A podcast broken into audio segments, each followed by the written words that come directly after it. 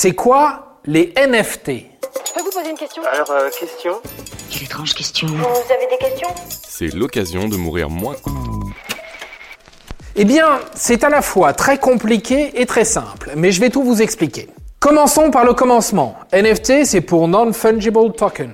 Traduction, jeton non fongible. Et c'est là que vous êtes perdu. C'est quoi un jeton non fongible? Et ça veut dire quoi ce terme fongible? Fongible se dit de quelque chose qui est remplaçable par autre chose. Si par exemple vous me donnez une pièce de 5 euros et qu'en retour je vous donne un billet de 5 euros, c'est pareil, c'est fongible, ça a la même valeur, ça peut donc se substituer à l'autre. Non mais c'est pas grave parce qu'on a décidé de vous remplacer. Ok, et donc c'est quoi un jeton non fongible Un jeton qu'on ne peut pas remplacer, c'est ça? Eh bien oui, c'est tout à fait ça. Un jeton, ça peut contenir tout ce qu'on veut, mais dans le monde numérique uniquement. Et là, je vous vois froncer des sourcils. Mais de quoi il parle avec son monde numérique uniquement?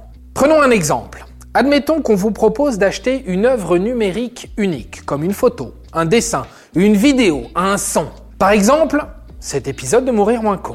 Je vous le vends et je vous cède donc un NFT, un jeton non fongible. Ça veut dire que cet épisode vous appartient. Le NFT sert de certificat d'authenticité numérique et donc il fait office de titre de propriété pour celui qui le détient. Il certifie que c'est une pièce digitale unique. Et tout ça est intégré dans la blockchain. La blockchain, pour faire très court, c'est une technologie de stockage autogérée, transparente et sécurisée. En gros, c'est un peu comme un passeport numérique. Euh, ça a l'air compliqué, mais finalement c'est très simple.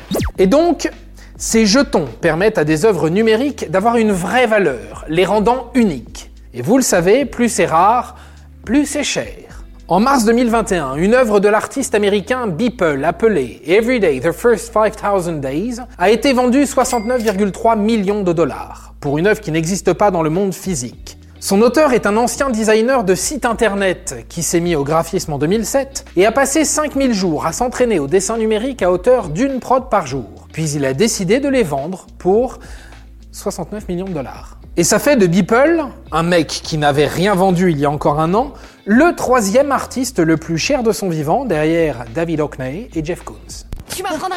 Dis-moi ton secret, je t'en prie. Autre exemple, le fondateur de Twitter, Jack Dorsey. Il a mis aux enchères son premier tweet. Résultat, 2,9 millions de dollars. Je vous donne quand même le message au cas où. Just setting up my Twitter. Sans commentaire, boum. 2,9 millions de dollars. Mais encore une fois, c'est une œuvre qui n'existe pas dans le monde physique. Vous ne pouvez pas toucher son tweet.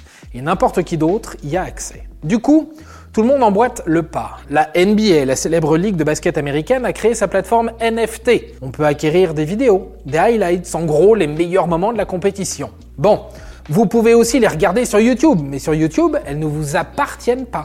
Il y en a beaucoup comme ça, mais lui c'est le mien. Et si vous pensez que c'est tout frais, eh ben pas du tout. Dès 2016, les NFT sous forme de cartes à collectionner s'arrachaient déjà. Pour résumer, le NFT, c'est la notion de propriété dans un monde où normalement la propriété est souvent bafouée. Piratage, copie, mème, etc. On appelle ça aussi la numérisation de la propriété. Il faut savoir que n'importe qui peut créer son NFT sur n'importe quelle œuvre digitale. Reste à savoir si quelqu'un voudra bien vous l'acheter. Et voilà, maintenant, vous savez à peu près tout. Oui, parce qu'en fait, je déconnais, cet épisode de Mourir moins con n'est pas à vendre. Enfin, du moins, pas encore. Au revoir, messieurs, dames. C'est ça la puissance intellectuelle. Sapristi